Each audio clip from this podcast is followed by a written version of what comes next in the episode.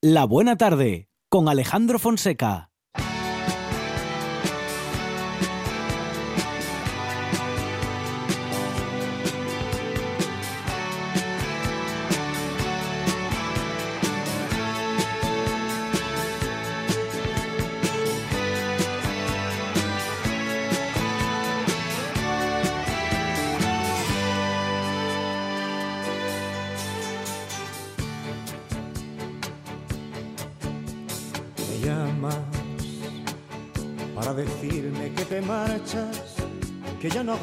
Más,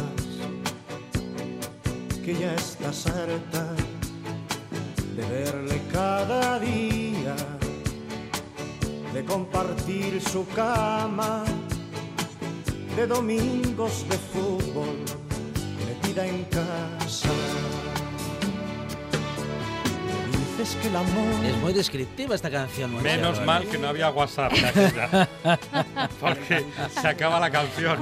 Verónica García Peña, ¿qué tal? Buenas tardes. Hola, buenas tardes. Bueno, hoy con, ah, con sintonía de José Luis Perales en este universo Perales que nos acerca mm, a, qué? a, la- a las Hoy- pedidas por el público. Eso las- es, hoy es un día muy especial. Ajá. Ya lo hicimos en agosto con Universo Julio y lo hemos vuelto a repetir con Universo Perales. Hemos Ujú. pedido, pedido por las distintas redes sociales que la gente nos diera Ah, muy nos, bien. nos dijera su canción favorita. Claro. A ver, he de decir que con Julio ¿Y qué tuvimos salió? más éxito. Ajá, ajá. Mal. Pero también he de decir Sí. A ver, señores fans y oyentes del programa, Sí. que por favor, las próximas veces, Sí. cuando vayan a pedir lo hagan en el mismo post, no me lo manden a mí, ¿eh? Ajá. por los por privados, privado. Ah, ah, que yo no ah, sé si es que les da vergüenza o qué decirme cuáles son Ah, las Estoy, estoy convencido. Claro. Hay gente a la que le da Igual vergüenza. hay, claro, hay quien Decir, sí, a mí cier- me gusta Perales. siente cierto pudor de decir ser. esta canción me gusta mucho. Claro, pero es que así luego se me Claro. despistan, acaban en la carpeta del correo, bueno, de- del mensaje no deseado y cosas así.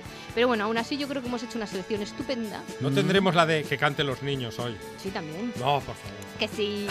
Pero no vamos a empezar por esa. Vamos a empezar, nos ha quedado una selección. ¡No le canela! ole Qué canela! bueno, qué bueno. Y vamos a empezar por una de las más, más, más, más conocidas. No la más, pero sí una de las más conocidas y más versionadas. Hasta Anthony, Mark Anthony le hizo una versión Ah, de esta sí, canción. Mark Anthony. Sí, sí.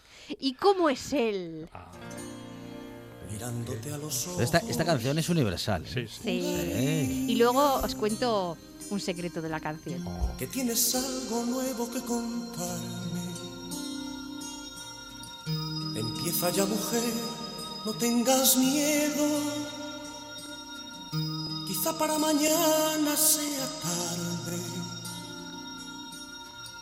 Quizá para mañana sea tarde. ¿Y cómo es él? ¿En qué lugar se enamoró de ti? ¿De dónde es? ¿A qué dedica el tiempo libre? Pregúntale. Porque ha robado un trozo de mi vida. Es un ladrón que me ha robado todo. ¿Y cómo El momento a qué dedica el tiempo libre ¿A qué dedica el siempre, tiempo libre? siempre has- me ha parecido inquietante porque Pero que a que ¿cómo puede interesarle Es muy de vecino o vecina importuna. a qué dedica el No, tiempo pero libre? a vosotros nos pasa que ahora cada vez que vais a cualquier sitio y alguien Sí. te pregunta ¿a qué dedicas el tiempo libre? Suena con, con- suena con melodía de Siempre. Perales. Pero ¿quién Sí. pregunta a qué dedicas el Bueno, tiempo? pues cuando vas a una entrevista de trabajo, ¿qué te gusta hacer en tu tiempo libre? ¿A qué dedicas tu tiempo libre? Lo que hay que contestar Perales. en una de esas entrevistas es, escuchar claro. Bueno, pues mira, eh, esta canción tiene mucha amiga porque no la compuso para él. Siempre se ha rumoreado que si era una despedida que le hacía a su hija, pero no es verdad porque cuando co- compuso esta canción su niña tenía tres años. Que si era un amor, que se, una mujer que se que abandonaba al marido por otro y entonces tampoco. O sea, sí tiene que ver, pero no tiene que ver con Perales. Esta canción la compuso para Rocío Jurado. no, No. Julio Iglesias. Julio Iglesias, Julio sí Iglesias. señor, para Claro. Julio Iglesias. Sí, sí. Lo que pasa que después desde la discográfica le dijeron a Perales que no, Pero, ¿qué que era una canción tan buena que se la tenía que quedar. No era que Julito no... No, y eso que en aquella época coincidía que Pre- la Presley se había vuelto a casar con Falcó, por eso la canción podía ser muy Mm. oportuna. Pero no, la discográfica no le dejó, le dijeron a Perales que iba a ser un gran éxito y de hecho lo fue. Él mismo luego decía que no tenía nada que ver conmigo, pero lo hice y desde entonces el tema se convirtió en una especie de cruz para mí. Se cansó. ¿En qué lugar se enamoró de ti? ¿De dónde es? ¿A qué dedica el tiempo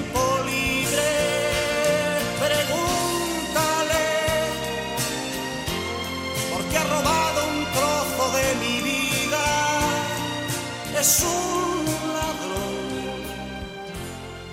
que me ha robado todo. Ay, ¿Cómo es él? ¿En qué lugar se enamoró de ti? ¿De dónde es? Y nunca la hizo Julio Iglesias porque No, es, no, es, no. es Qué muy, pena, es muy muy- Julito, muy para ¿no? Julio. Claro. Ey. Vamos a tener que retomar el universo Julio, que todavía nos quedan cosas que... que- La mejora cansa. seguro, Julio Iglesias, esta canción. Eh, ¿Cambiamos de tercio? Además ¿Queréis es una, tercio. es una Sí. a ver, si- sigue, espera, espera, espera, que sigue. Ah, no, no, acaba, No, no, porque es, es muy, ah, mm, muy karaoke. Hombre, sí, será de las más cantadas. Claro. Pero ahora nos vamos a pasar a una más tierna y Ajá. cándida. Oh. Más La tierna de que y canten los niños. La de que canten Oh. los niños. y cantamos todos. es muy Esperada, feliz. muy esperada por Monchi Álvarez. Voy a hacer cicuta. Oye, que sepas que es una de las más pedidas. Por favor, así está el país. Que alcen la voz, que hagan al mundo escuchar, que unan sus voces y lleguen al sol. En ellos está la verdad. Que canten los niños que viven en paz y aquellos que sufren dolor que canten por esos que no cantarán, porque han apagado su voz.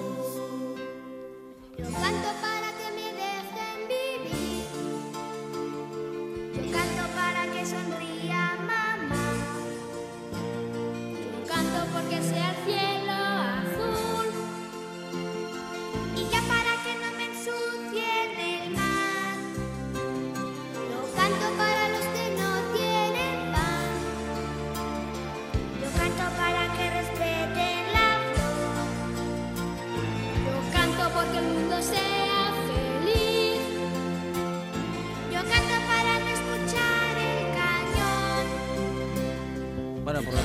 escuchamos, el único requisito era ser niño. Mm, Creo que la ponen No en Guantánamo no a, había los, que- a los postres esta Qué canción. No había que que, eres, no había que cantar bien. Esta Después del canción, rancho la ponen esta en canción es de 1986 y pertenece al álbum Con el paso del tiempo.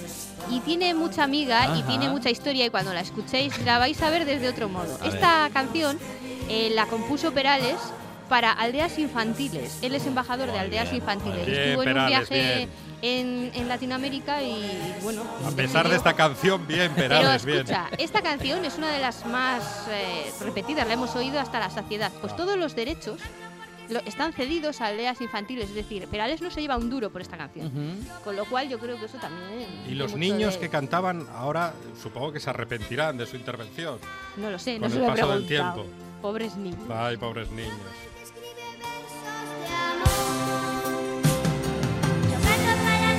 Decía Verónica García Peña que muy actual porque mm, digamos que se reclamaban en esa canción cosas que aún hoy Que aún hoy siguen, son claro. asignaturas pendientes, ¿no? Lo del mar, lo de la felicidad de los niños. Claro. Nos olvidamos de ellos. Lo de un mundo un menos, mundo con- me- menos mejor, contaminado. Eso es, claro, claro, claro. Ahí está José Luis Perales, ¿eh? cantando con niños, algo que por otra parte es muy difícil, ¿eh? Sí, yo sí lo creo, ¿eh? Llevar a niños a un estudio de grabación y que canten es Canten complicado, ¿eh? Sí, señor. Bueno, se, se hizo muy bien con los Jackson 5, claro, porque Ya. el padre. Pero aquel un era un poco dictador, ¿eh? Un elemento de cuidado. sí, Claro, sí, claro. sí, sí. Bueno, y que, la- ¿Cambiamos? y que a los niños tampoco se les daba tan mal, ¿eh? No, no. Cambiamos porque veo a Monchi muy Sí, estresado por favor, esta me canción. estresa esta canción. Venga, esta canción es una canción muy curiosa, Sí. muy original, Ajá. muy extraña, que no, es la- no nos la han pedido mucho, un par de veces, pero me ha parecido tan curiosa que he dicho, yo la traigo, la traigo, la traigo, y que cada uno piense lo que quiera.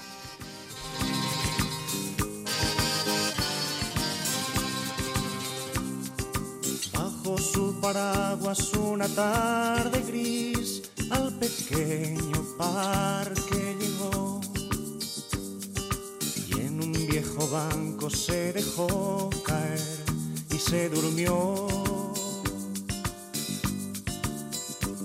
Soñó con ser un gran señor, soñó con una casa en la ciudad y un perro fiel en su jardín y una mujer hermosa quien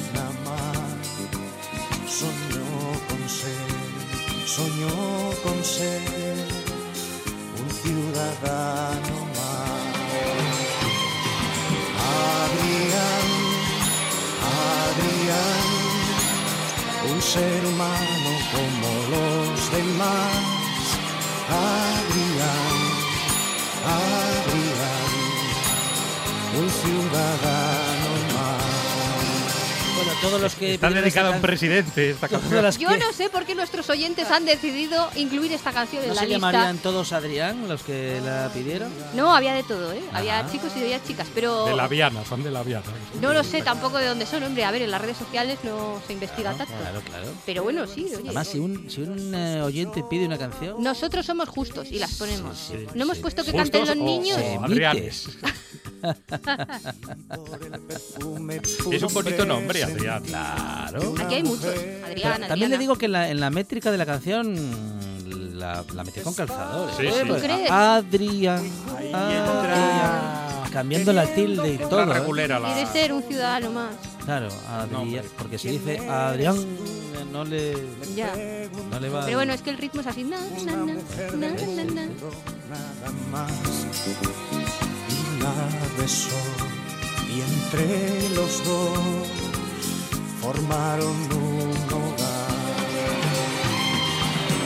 Adrián, Adrián, un ser humano como los demás. Adrián, Adrián, un ciudadano más. Adrián, Adrián. Bueno, violines ahí detrás que suben y bajan, una gran orquestación y una canción que tengo que confesar que no conocía, ¿eh? No, es que no es de las más populares. algo de será. No, no es como las otras ni como la siguiente que traigo. La Dice, siguiente. dice Don Juan que esta canción podría salir en Caballeros del Zodiaco. Sí, es cierto que tiene ahí ese ritmillo ahí, tan, tan, tan, tan. Vemos ahí a Oriental. Pegaso, era, ¿no? Pegaso. Pegaso, Pegaso. ahí luchando contra. Sí, sí, sí, sí. ¿Qué le vamos a hacer? Una tuvo una infancia. Bueno, claro, claro, sí, sí. Todos tenemos un pasado. Bueno, después ha habido otras canciones que me han pedido. Una de ellas nos la ha pedido nuestro amigo Poncela, Ah, nuestro compañero de ondas. Pachi, Pachi Pachi Poncela. Poncela. Pero Pachi Sí. escucha Los a Perales. escuchas, por supuesto que sí. Pachi llama. Eh, Yo digo, digo no, que se escucha Perales. de hecho, solo Pachi. escucha la buena tarde en, eh, eh, desde que está Desde Verónica que García escuchamos Peña aquí a los Universo universos. Perales. Claro, bueno, claro. nos pidió. Hoy No, quiero. además me dicen que escucha a Perales en Que es una costumbre que tiene Pachi Poncela. En fin, en Es fin. un, ri- como un ritual. sí. En fin, en fin. Hoy quiero confesar, nos pidió, que fue la que lanzó otra vez a Isabel Pantoja Ajá. con Marinero de Luces, pero es que esa en Oh. realidad Perales se la compuso, pero nunca la ha cantado Perales. Entonces lo siento, Pa- Pachi, pero no va a ser. ¿eh? Ah, pero.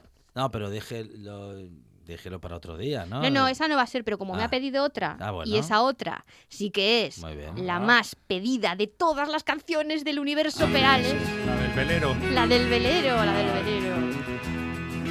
Qué emoción. Ahí está. Bueno, una canción que se ha convertido en, en meme ¿eh? hace, hace tiempo ya. Meme. Está en la de. ¿Y se marchó? Y se ¿Esta? marchó, Sí, sí. sí, sí. sí. Mira su barco. Sí, sí. Le llamó Libertad. Se utiliza- ¿Sabéis que es que se- el Perales tiene un barco que se llama Libertad, de verdad, Ajá. en un embalse donde vive? Ujú. Con chanquete. Vive, sí, eh, Vive- José Luis Perales En un vive en un embalse. Atención, Asturias. Noticia de última hora. Es un- el, el cantante del pantano. ¡Qué malvados! Pertenece al álbum Tiempo de Otoño de se 1980. despidió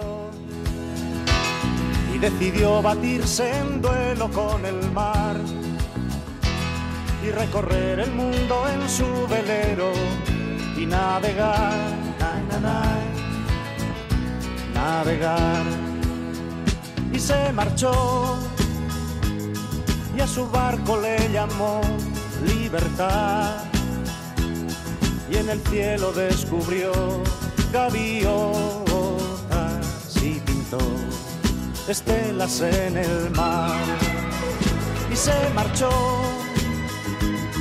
y a su barco le Por razones diferentes, pero muy conocida por las nuevas generaciones. ¿eh? Ya, ya, ya me han chivado porque... Sí, sí, sí, sí. O sea, que es un hit. Esta canción es un hit Sí, señor. ahora mismo. Y que no sé, un porrón de años después. Ha desafiado el paso del los 80. tiempo y ha sido también elegida por las nuevas generaciones, que la conocen mucho. Porque Perales es mucho Perales.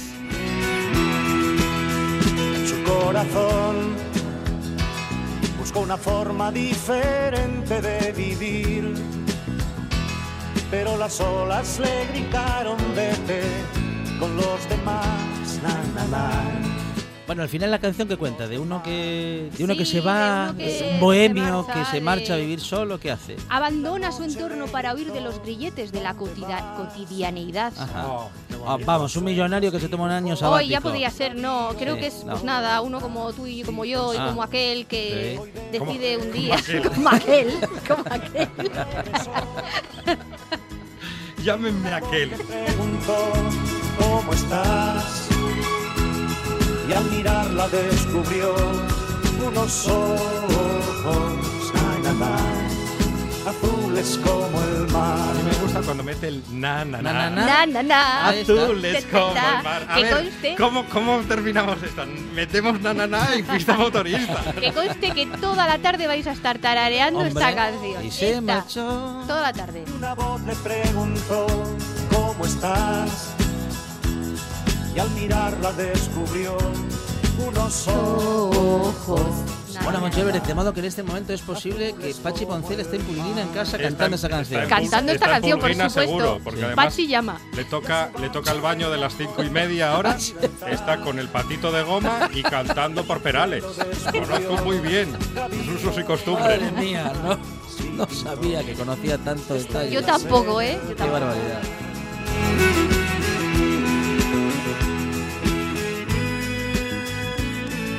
Es Verónica García Peña, que es escritora eh, durante el tiempo libre, pero cuando trabaja escucha a José Luis Perales.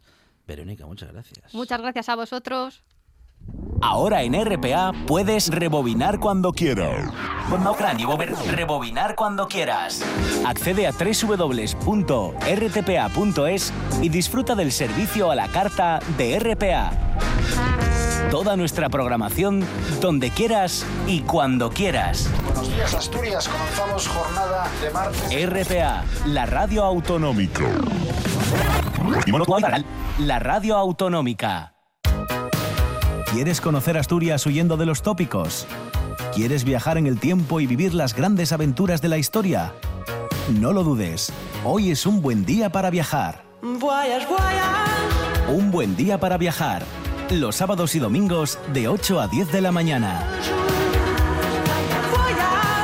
Un buen día para viajar con Pablo Vázquez en RPA.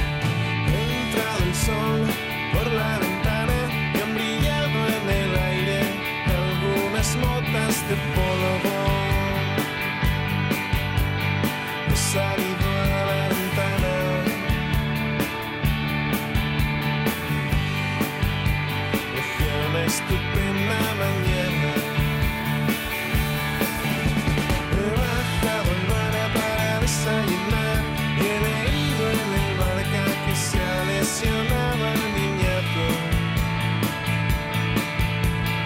No me he acordado de que está pasado un buen rato.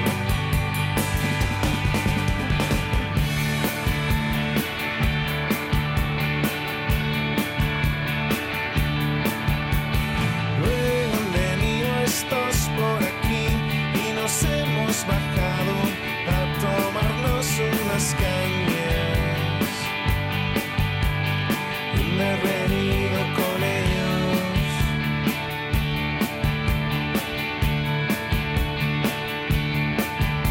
He estado durmiendo hasta las seis y después he leído unos tebeos de Spiderman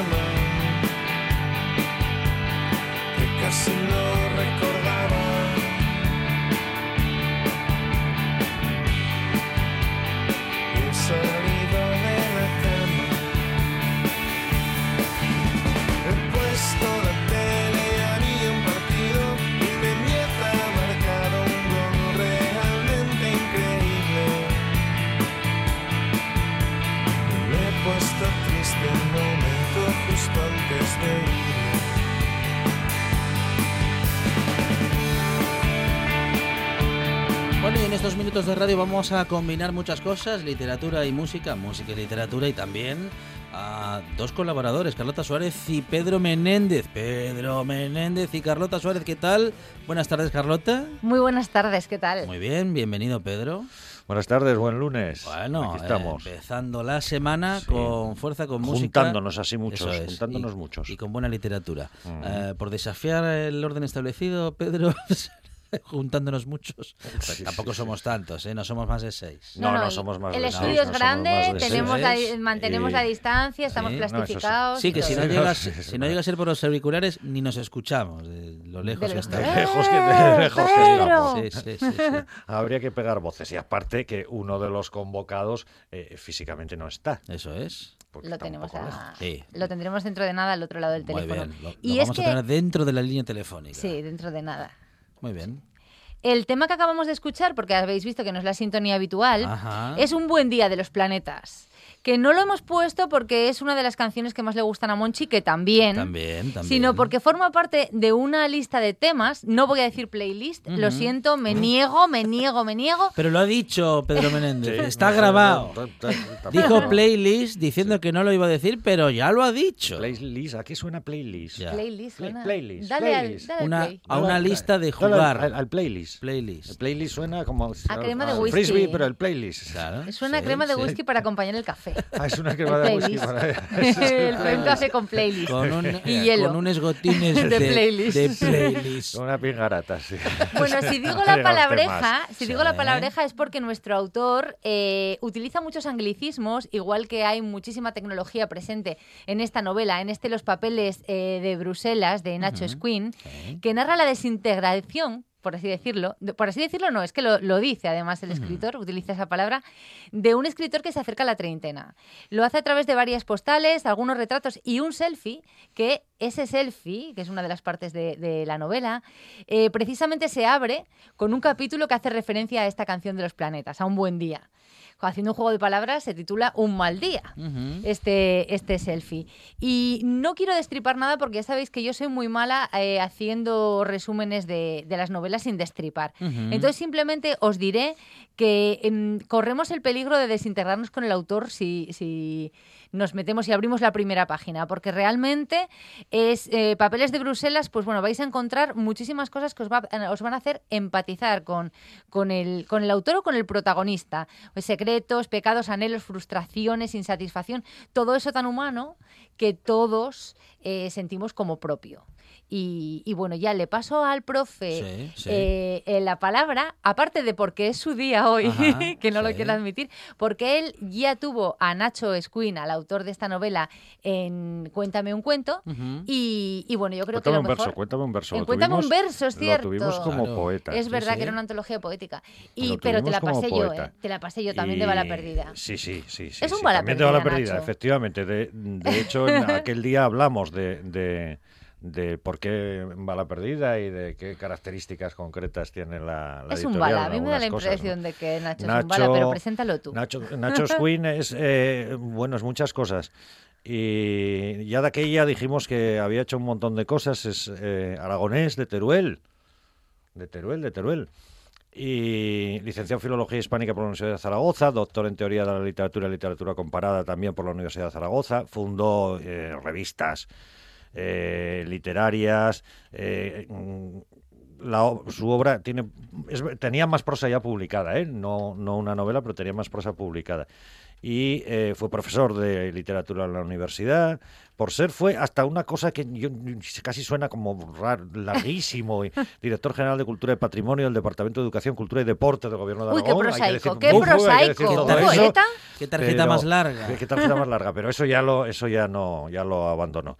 Y, y bueno, y, y cuando lo trajimos como poeta, como poeta tiene un montón de libros, lo trajimos por la mala raza, un título muy significativo. Este Los papeles de Bruselas no es, eh, al, al principio parece un título menos significativo hasta que abres el libro. Sí.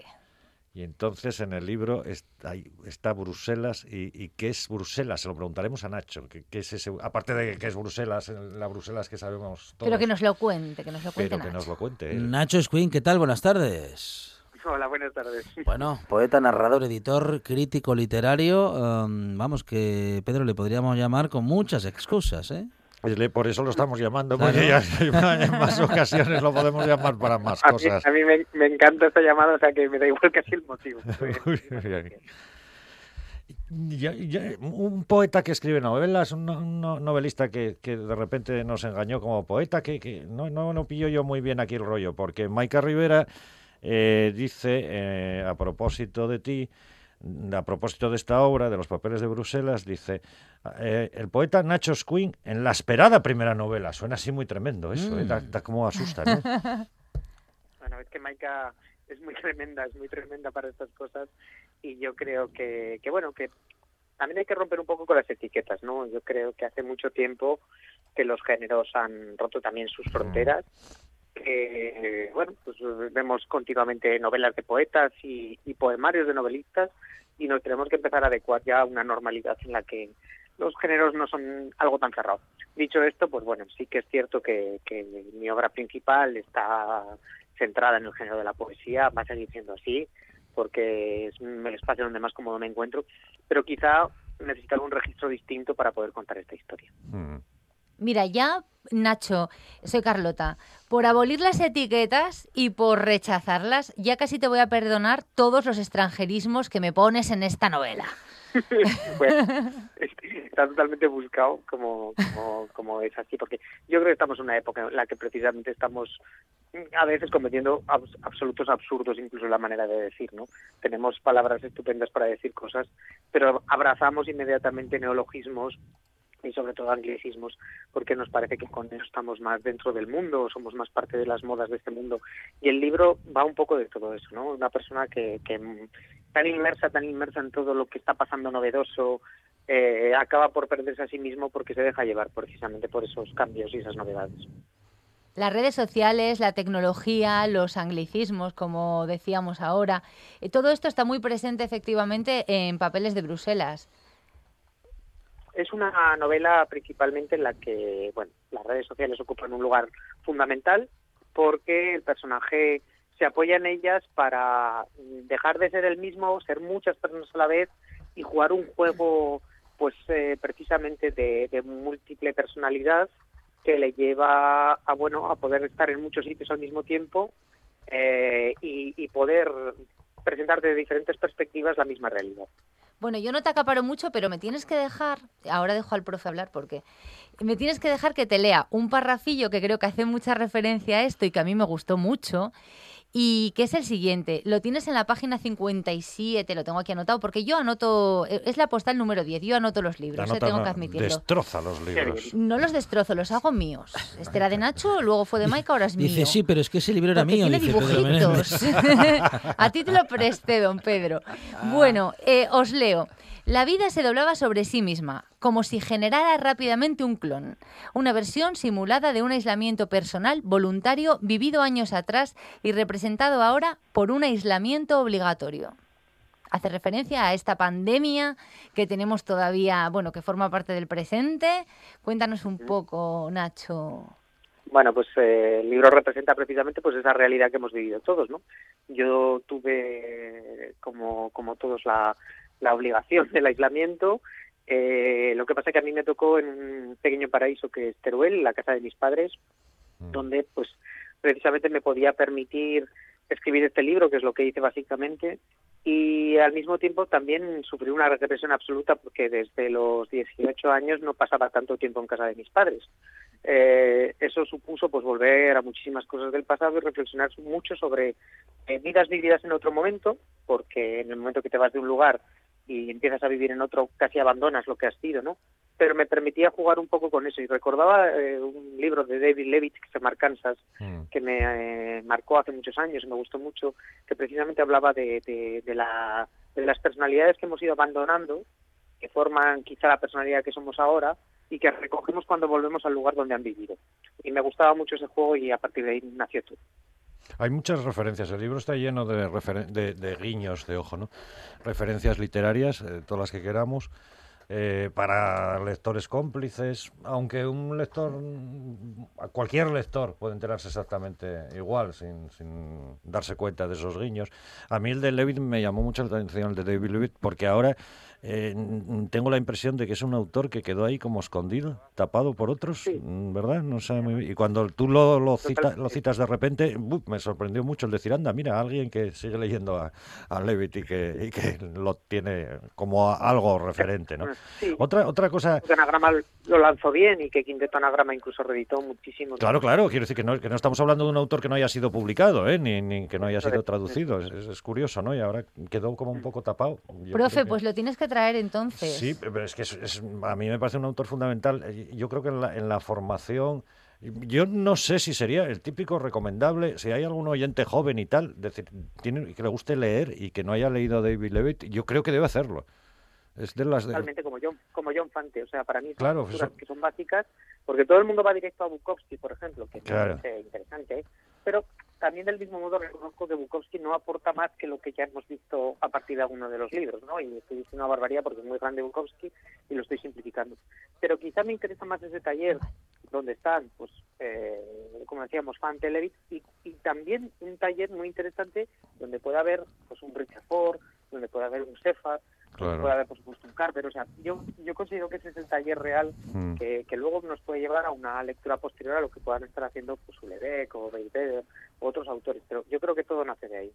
Y luego otra cosa que, eh, bueno, siempre se dice que la narrativa permite frente a la poesía o frente al teatro, que la, la magia del narrador o de la narradora que puede hacer en su libro vivir las vidas que no vivió. Sí. Transformar las O vidas. quitar- y o esto quitarle, la, vida quitarle a la alguien. vida a alguien. O quitarle la vida a No, alguien no sé, no directamente. podemos decir nada, ¿eh? Claro. No podemos- Por yo- lo- yo no, yo no, no, no, porque eso formaría parte, ya romperíamos un poco algo de la, de la magia, ¿no? Pero claro, siempre en, la frase del novelista, de la novelista, de mira, así me puedo acostar con cualquiera, hago el amor con quien quiera y también puedo asesinar a quien quiera o que van a asesinar. Mm, Dejarlo como, como fallecido. Eh, el- No el- sé si el quieres libro- añadir algo, libro, además, sí, yo, yo es que me he, reí- me he reído mucho con el libro también. Al leerlo yo me he reído mucho. eh, La, y eso es lo que esperaba que generara. ¿eh? O sea, en realidad, esta, esta falsa muerte, que no desvelo más, porque Carlota la ha anunciado y la ha dejado ahí votando, ¿no? Como quien diría, eh, creo que, que por lo menos hace dudar, ¿no? Y hace dudar, y, y- y en el caso del escritor del que hablamos, eh, tratándose de un autor que ha hecho autoficción Sí, hasta claro. límites tan sospechados como generar un personaje que hablaba con Dios y cosas semejantes, eh, pues creo creo que tiene su gracia, ¿no? Que, que nosotros cojamos un personaje generado por otro y lo hagamos parte de nuestra ficción. Claro. Entonces, Admito que yo piqué y lo había visto hacía cuatro días, como quien dice. Vivito y coleando. ¿eh? Es un debate precioso, además, en el fondo, el que, el que hay ahí de- detrás de eso es el debate de, de qué es, a qué estamos llamando autoficción, eh, qué es la ficción y qué Sí. no es la... eh, como si, encima, yo cada vez que se habla de autoficción y de generar perso- personajes dentro de otro, es lo que es eh, personajes de otro lo hizo Cervantes en la segunda parte del Quijote. Es decir, cuando, ¿verdad? Ese juego, esos juegos de la literatura dentro de la literatura que dan siempre, no, no sé, mucho, Los juegos ahí mucho a mí, metaliterarios, claro, sí. ¿verdad? Pero, pero la novela está llena de música también y habíamos dicho que íbamos a poner música. Elige no tú, Nacho. música. Ah, creo que por Bunbury tienes debilidad, ¿sí o no? Sí, tengo debilidad y además, aparte de por eh, nobleza obliga, como quien diría, ¿no? Eh, me hace mucha gracia todo lo que está pasando con Bumburi ahora y el conflicto con sus letras, ¿no? Si ha plagiado, si no ha plagiado. Sí, sí, sí, sí. Eh, No se plantea, y sí, Pero vamos a ver, ¿qué me exige a Bumburi que sea original y un buen poeta? A Bumburi excelente.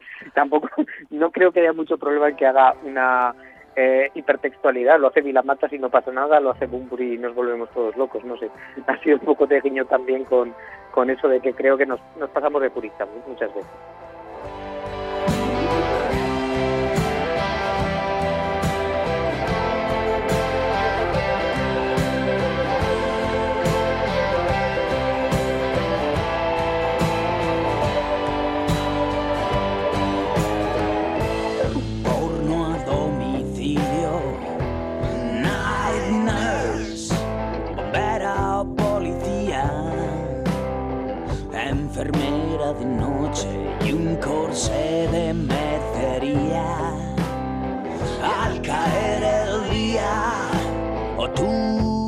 ¿Hay una relación estrecha entre la música y tu novela?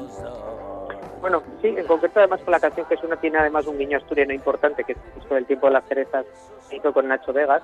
Creo que lo tiene porque al final, eh, un poco como pasaba en Alta Fidelidad de Nick Horby, creo que también somos las canciones que hemos vivido en momentos determinados. ¿no? Mm. Y ese en concreto era un disco que viví en un momento temporal determinado y por lo tanto para mí era importante en muchos, en muchos aspectos.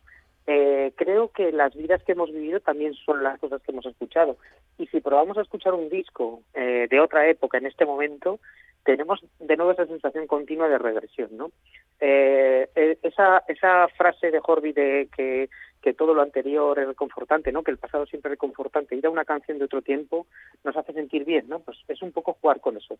Cosas que no solo son canciones del pasado, que nos hace sentir bien volver a ellas. Ante el abismo al que nos encontramos, el pasado siempre es reconfortante. ¿Y coincides con tu personaje en que la música te, o, sea, o determinadas canciones te llevan a recordar ciertas novelas, te llevan al argumento de ciertas novelas? Totalmente, y además eh, eso sí que tengo que reconocer que es 100% real. Eh, no sé si porque en la época que yo estaba leyendo Mañas escuchaba mucho los planetas, ahora tengo un vínculo emocional directo que cuando mm, cualquiera de los dos aparece en mi cabeza, inmediatamente le acompaña al otro. Y, y además eh, creo que, que, que nos sucede a todos, ¿no? Que maridamos siempre experiencias o literatura o lecturas o lo que sea con la música que hemos estado escuchando. Para mí la música es esencial. Una de mis, las cosas que más me gustan es eh, juntarme con, con los amigos a, a simplemente a pinchar música. Una, una cosa que Pinchar, qué guay. poniendo canciones, poniendo canciones, porque creo que de alguna manera dicen mucho de nosotros sin necesidad de tener que hablar, solamente escuchándolas. Y por eso esa lista de canciones que está en la, en la solapa de la contraportada, podemos incluso eh, considerarla parte de la estructura de la propia novela, entonces, Nacho. Sí, total, pero además tengo que decir que es un acierto eh, absoluto de la editora, de Lorena, que, es lista y que enseguida encontró el perfil diferencial del libro, que venía de esa experiencia vital basada en emociones, en lecturas y en música, y desde el principio dijo hay que poner una, hay que poner una lista de canciones. Lista de canciones que por cierto existe, o sea que, quien entre en Spotify es una lista que está creciendo, que yo sigo alimentando, que se puede compartir. El que quiera puede compartir esa lista y puede escuchar un poco todo lo que es una banda sonora vital. O sea, más allá de unas canciones, significa toda una vida vivida en torno a la emoción de la literatura y la música. Qué genial. Yo creo que cada uno tendríamos que tener una lista, eh, una banda sonora de nuestra vida en Spotify. Y me daría miedo la de Verónica García Peña, Mm. que tenemos ahí fuera. Bueno. Es que hace un especial de Perales, Nacho. No, y viene de hacer un especial de mm, Julio Iglesias. Julio Iglesias y promete, promete más sorpresas. ¿eh? qué miedo. Sí, sí, sí. Pero Nacho, hay una referencia literaria que a mí no se me puede pasar. y es, ¿realmente eh, como tu personaje envidias la relación de Julio Cortázar con Aurora? Bueno, eh, eso es uno de los de las historias que me han, me han impactado en la última época de mi vida, porque, pues bueno, a mi vuelta a la universidad me encontré con el legado de Aurora Bernardes eh, depositado en la universidad. Y entonces, pues, eh, fue fascinante mi descubrimiento, porque pues a tal punto que, que las navidades pasadas estuve en París siguiendo los lugares donde habían vivido. Creo que es una historia portentosa de una lealtad mutua impresionante, a pesar de todos sus devenides, avatares, todas las cosas que les pasa. Pero hay algo ahí que es muy profundo y es un hilo conductor que sobre todo es el amor por la literatura común, en el caso de Aurora la admiración absoluta por Cortázar y por su ficción, ¿no? Eh, es una historia magnífica, maravillosa, que tiene que ser contada y que seguramente pues merece un episodio más largo que este que este capítulo y no sé si será un ensayo basado por ejemplo en las ciudades en las que vivieron juntos Buenos Aires París Roma, donde hicieron juntos la traducción de Edgar Allan Poe de la obra completa. Es que hay- se podrían encontrar tantas cosas que yo creo que da para algo mucho más. Pues acuérdate de nosotros, ¿eh, Nacho? Bueno, De bueno. mí concretamente. ¿Y qué eres, más cronopio o más bala perdida? Ahora soy bala perdida total. Porque me encuentro muy a gusto donde estoy, me tratan de maravilla. Eh, creo que nos hemos entendido las dos partes muy bien. Mm, y bueno, pues yo lo que espero es que, tengamos todos un poco de suerte, que cambie un poco la situación y que a las editoriales independientes que están poniendo tanto de su parte y hacen tanto esfuerzo, eh, el COVID les dé una tregua y puedan volver a las ferias, puedan volver a vender en los puestos, puedan estar en las librerías haciendo las promociones que hay que hacer. Tuvimos que interrumpir la promoción después de haberla comenzado. Nos quedan muchísimas presentaciones pendientes en muchas comunidades, incluida Asturias. Y solo, solo espero que, que Bala Perdida tenga esa suerte que se merece por haber apostado tanto. La Sí, semana señor. pasada estábamos hablando eh, a esta misma hora con una poeta de origen asturiano, que vive asturiana, pero que vive en Madrid, y hablábamos también del papel en este momento y hacia el futuro de las editoriales pequeñas. Eh, mm, en, en el- exactamente el mismo sentido que estás apuntando tú. Eh, os- eh, o las editoriales pequeñas, no sé si uso el verbo salvan, igual suena así como muy dramático. ¿Salvan la literatura o no la salva nadie? Yo creo que obviamente tienen esa valentía impresionante, ¿no? Esa manera de editar distinta, el jugársela por un libro que les apasiona sin la presión que pueda tener un gran grupo Claro. editorial, eh, tener otros intereses, ¿no? Y es cierto que, que, que, bueno, que, que necesitan del público. Sin el público estas editoriales pequeñas no van a poder sobrevivir porque no tienen otro sustento. no tienen detrás el aparato mediático que pueden tener los grandes. Eh, en este momento los lanzamientos Muy bestiales que se están sí. haciendo de los grandes, Ah. claro, llevan detrás todo un aparato eh, y sin embargo, eh, cu- curiosamente, quiero decir que en la- la- quienes están manteniendo el tejido de la literatura, con todos mis respetos por esos Sí, grandes enormes, no son ni las editoriales grandes ni muchísimo menos. Quienes mantienen No, el tejido son las editoriales medianas y pequeñas, claro. Esto- Estoy totalmente de acuerdo. El otro este fin de semana leí en Babelia una novela que apenas ha- lleva recorrido en España, que ya está siendo traducida a seis lenguas. Digo, pero ¿cómo es posible? ¿Cómo es posible esto? ¿Cómo es posible? Bueno, pues porque eso es precisamente la fuerza de la oficialidad. Una autora que publica su primera novela, pero es hiperoficial por otros cauces, y ya está siendo traducida a seis idiomas antes de saber si la novela funciona o no aquí. Bueno, pues eso es precisamente eh, la diferencia, ¿no? Entre una editorial pequeña que se tiene que hacer el camino, que cada venta es un logro, frente a otras editoriales que, bueno, pues, tienen páginas completas en, en Babelia eh, antes de, de comenzar a, a circular. Yo que practico mucho yoga y ahora creo un poco en el karma, eh, quiero pensar que este tema del COVID mm, eh, nos equipare un poco a todos. Porque bueno, en realidad tenemos que utilizar todos, tenemos más o menos los mismos medios, estamos igualmente limitados y quizás la oportunidad de conocer a muchos autores que, pues eso, que tienen a, a mano las redes sociales, que tienen a Pues mano... mira, Carlota, creo que tienes razón en cuanto a las redes, que sí que nos igualan y nos dan una oportunidad. En cuanto al COVID, no. Porque Ya, los tiempos de crisis han demostrado que los poderosos lo van a hacer más y los pequeños pues lo van a pasar muy mal. Y esto es un periodo de crisis como la copa de un pino. Sí, eso es cierto. Entonces, eh, me gustaría pensar como tú dices en eso, porque es precisamente lo que yo hago, ¿no? Apostar por editoriales pequeñas y generar precisamente ese, esa red que se genera a partir de eso. Pero me temo, me temo que, que no va a ser así. Me temo que, que, bueno, que igual que está pasando con los locales pequeños que están desapareciendo, pues van a quedar a grandes grupos que son los que tienen sustento para, su, para, para aguantar todo esto, a no ser que haya una respuesta institucional rápida, ayudas directas bibliotecas. y que, Claro. y que se reaccione rápidamente ante la situación hiperprecaria que está sufriendo el mundo editorial.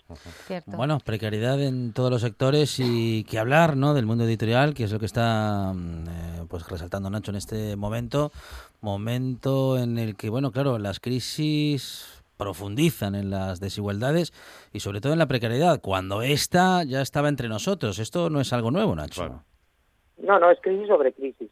O sea, lo que estamos viviendo en el sector editorial, yo creo que todos lo, lo, lo, lo vemos bien rápido y bien fácil.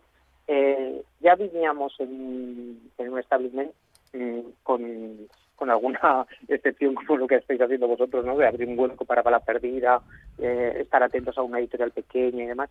Pero normalmente lo que estamos viendo en suplementos es, desde hace mucho tiempo, no de ahora, reseñas solo de grandes editoriales o de algunas que interesan por vínculos directos. Claro. Eh, creo que ahí sí que también hay que hacer una reflexión sobre la comunicación cultural, sobre exactamente qué sector queremos y qué es lo que queremos, ¿no? Y- apostar todos pues es por, el- por el modelo que, que entendamos que pueda ser más rico. Más música, ¿eh? Venga. bueno, Ahora vamos a cambiar de Love of, Lesbian, me parece que. ¿No? ¿O no? Nacho, ¿eres de los que escribe escuchando música o solo lo recomiendas para leer? De- tampoco para leer. Escucho, me gustaría que la gente escuchara música como, como el que lee un libro, ¿no? Que escuche un disco. Ahí coincides con Fonseca. y le estoy viendo la cara.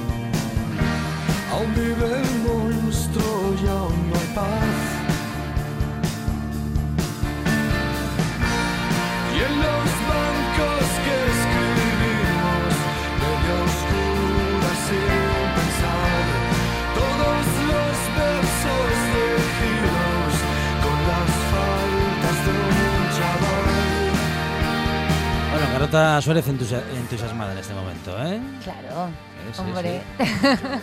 Bueno, bueno, bueno.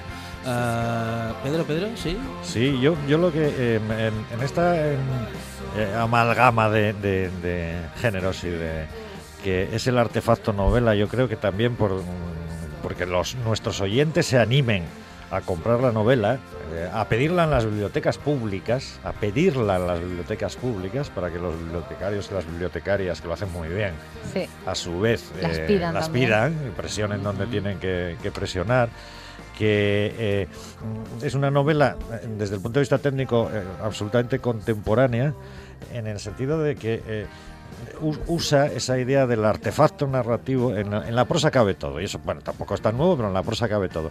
Pero es tremendamente entretenida. A mí me gusta decir eso también porque igual claro los oyentes dicen bueno esta gente que lee estos libros igual es que son una pandilla de aburridos todos ellos No, no. Y, y el libro es igual de aburrido que ellos. Les aseguro a nuestros oyentes que... Oye, por ¿cómo que igual de... que- eh, se- Señor, va- eh, profe. Ah, aburrida tú, claro. A- aburrido usted. aburrida tú. Les aseguro que además se la, la van a devorar. Es una novela de las que se devora. Y eso es uno de los placeres, de- de- no siempre es tan sencillo, el devorar una novela con esa fruición, ese gusto de... Y cuando os animéis, luego nos llamáis a la radio y nos contáis si también picasteis o soy yo la única tonta que, que cae el- en la trampa. Que cae en la trampa del el difunto. difunto.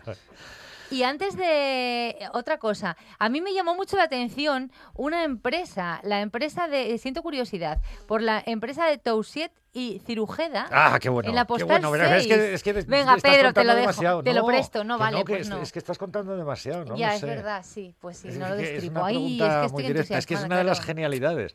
Una empresa literaria diferente, ¿verdad? Pero a, a mí, de hecho, me apeteció mandar el currículum según leí. Sí, ¿verdad? sí, sí, bueno, sí. Que, que diga Nacho lo que quiera, que deje un apunte ahí, No, no. simplemente. Eso es una, una empresa que vive que vive solamente de la verdad.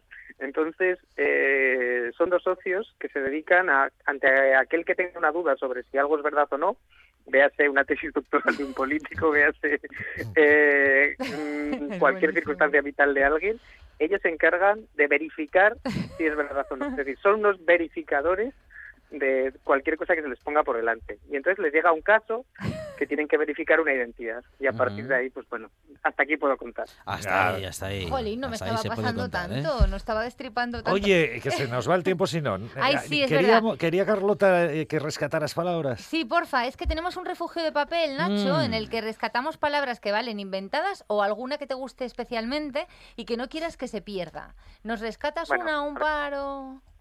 Nosotros lo tenemos bien claro. Una es reblar, que aquí en Aragón eh, es esencial. De hecho, se, se, se, se suele siempre ejecutar diciendo no reblar o no rebléis, es no rindáis, que para nosotros Qué bueno. es mm, algo absolutamente esencial hacerlo. Y luego otra que, que yo creo que transmite toda la energía de la novela, que es- que es Rasmia, que es precisamente Rasmia. esa ese carácter que nos marcan nuestros padres, ese hambre que, que nos marcan las generaciones que han tenido hambre y, y no perderla nunca y luchar siempre como Madre, si fuera el primer día y como, como si fuera la primera vez.